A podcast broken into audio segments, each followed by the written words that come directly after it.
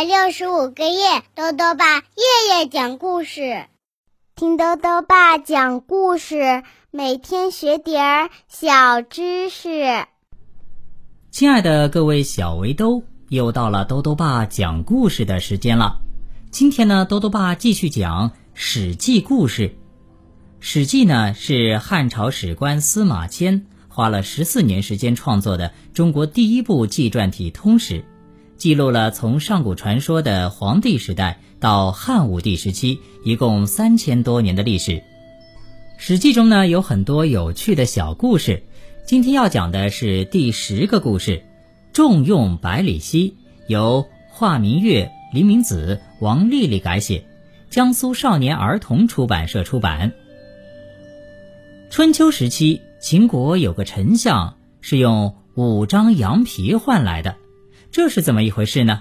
一起来听故事吧。重用百里奚。昨天我们讲到，秦穆公五年，晋国借虞国之道灭了虢国，又在收兵回国的途中啊，顺路灭了虞国，俘虏了虞公和大夫百里奚。正巧，晋国的公主呢，这个时候要嫁去秦国，这批俘虏啊，就成了。进献给秦穆公的陪嫁礼物了。七十岁的虞国大夫百里奚视这样的身份为耻辱，就想办法在中途逃脱，跑到楚国去了，却被楚国的士兵捉住，关押了起来。力图霸业的秦穆公早就听说百里奚的大名，当他发现晋国奉上的奴仆名单里有百里奚，却不见其人的时候，就派人出去打听他的下落。结果啊，还真给打听到了，说楚国人抓到百里奚之后，怀疑他是奸细，就把他流放到南海去放马了。百里奚在南海的名声还不小呢，因为啊，他养的马膘肥体壮，现在连楚成王也把自己的御马让百里奚养了。秦穆公打听到百里奚的下落，高兴极了，忙着备重礼。想让楚成王把百里奚放回秦国来。这个时候呢，秦国大夫公孙支急忙劝阻说：“大王啊，这可使不得。楚成王只叫百里奚牧马，那是因为不知道他的能耐。要是主公去请他，就等于告诉楚成王百里奚是个不可多得的人才。这样的话，楚成王又怎会放百里奚呢？”秦穆公一听啊，恍然大悟，就按照当时一般奴隶的价格，备了五张羊皮去见楚成王，只说百里奚是逃脱的奴隶，现在呢，主人想把他赎回去治罪。楚成王一口答应，就把百里奚装上囚车，交由秦国的来使带回去了。秦穆公一见到百里奚啊，看到他头发全白了，是个形容枯槁的矮小老头。不由得叹息说：“唉，早知道你有才，可惜呀，我遇见您太晚了。”百里奚听话听音，知道秦穆公是嫌他老，就不卑不亢地说：“当年姜子牙遇到周文王的时候，可比我还大上十岁呢。”秦穆公一听这话有理。就虚心地向百里奚询问强国富民的道理，两个人啊滔滔不绝地讲了三天三夜。秦穆公越来越敬佩百里奚，坚持要拜他为相。百里奚却推辞说：“我的才能哪里能够拜相呢？不过我的朋友简叔比我强多了。当年啊，我在齐国游历的时候，穷到流落街头。”是简叔收留了我，我本想追随齐国国君来发挥我微薄的才能，又是简叔及时制止了我，使我能够避免齐国内乱。我在虞国的时候，曾经贪图财富和地位，幸而及时听从了简叔的规劝，才避免了突来的灾祸。简叔的审时度势、识人辨理，才能都在我之上，所以呢。我向您郑重的推荐他。于是啊，秦穆公从善如流，拜简叔为上大夫，相当于右相，拜百里奚为左相。老百姓都知道百里奚是五张羊皮换来的奇人，都叫他五谷大夫，意思就是五羊皮大夫。百里奚就这样和简书一起成为了秦穆公的左膀右臂。其实啊，一开始秦穆公对这两位老人家也不是言听计从的。有一次呢，郑国都城的把守将领受到郑国国君的无端辱骂，怨恨在心。他知道秦穆公早有吞并郑国的野心，就派人来通报秦穆公，呈上密信说：“我决意要归顺大王您，如果大王您率兵伐郑，我一定大开城门，让您偷袭成功。”于是呢，秦穆公就和诸位大臣商讨伐郑事宜。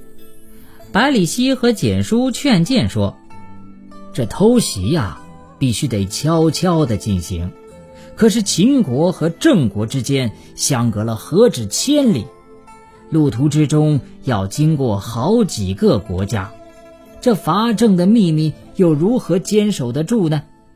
既然有人向我们出卖郑国，难道就没有人把我们的偷袭行动告诉郑国吗？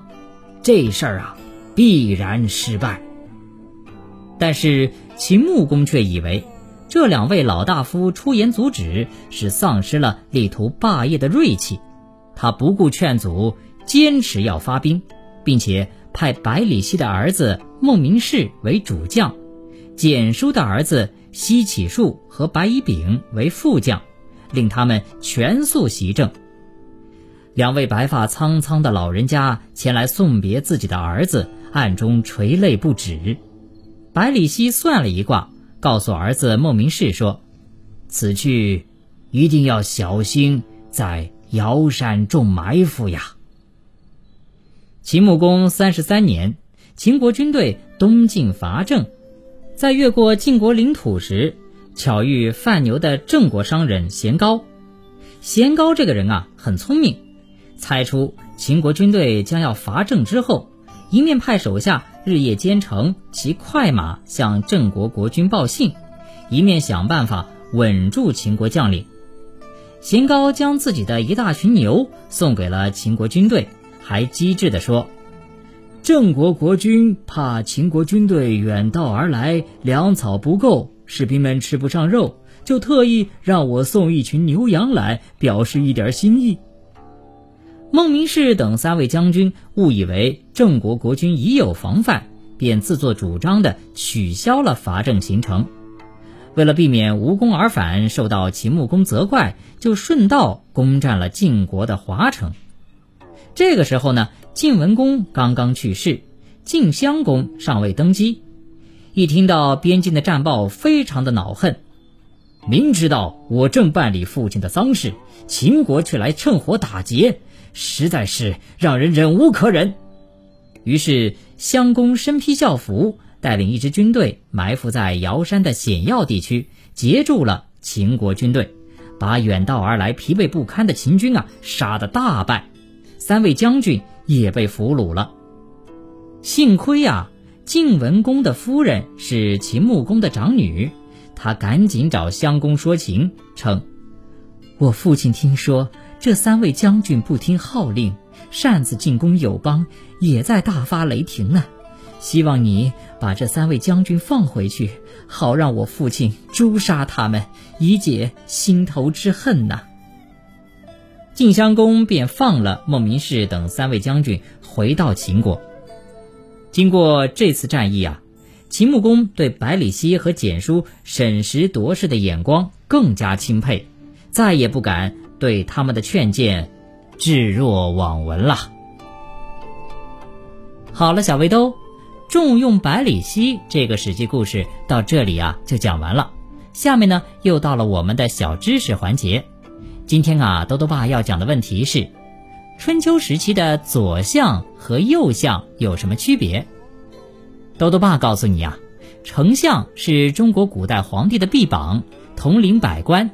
理论上是一人之下，万人之上的，而左相呢，就是站在皇帝左手站立的丞相，右相就是在皇帝右手站立的丞相。一般来说，右丞相的官职要略大于左丞相。不过呢，每个朝代都是不一样的。南宋的时候，右相大；北宋的时候呢，左相大；秦朝的时候是左相大，而汉朝的时候呢是右相大。但是在春秋时期啊，右相比左相大，所以今天故事中的简书官职就略高于百里奚了。最后呢，又到了猜谜时间了。今天的谜面是这样的：两个大瓦片合成小房间，小胖娃娃抱珍珠，甜甜美美睡里边。打一动物。再说一遍：两个大瓦片合成小房间。小胖娃娃抱珍珠，甜甜美美睡里边。打一动物，你猜到了吗？如果想要告诉兜兜爸，就到微信里来留言吧。要记得兜兜爸的公众号哦，查询“兜兜爸讲故事”这六个字就能找到了。好了，我们明天再见。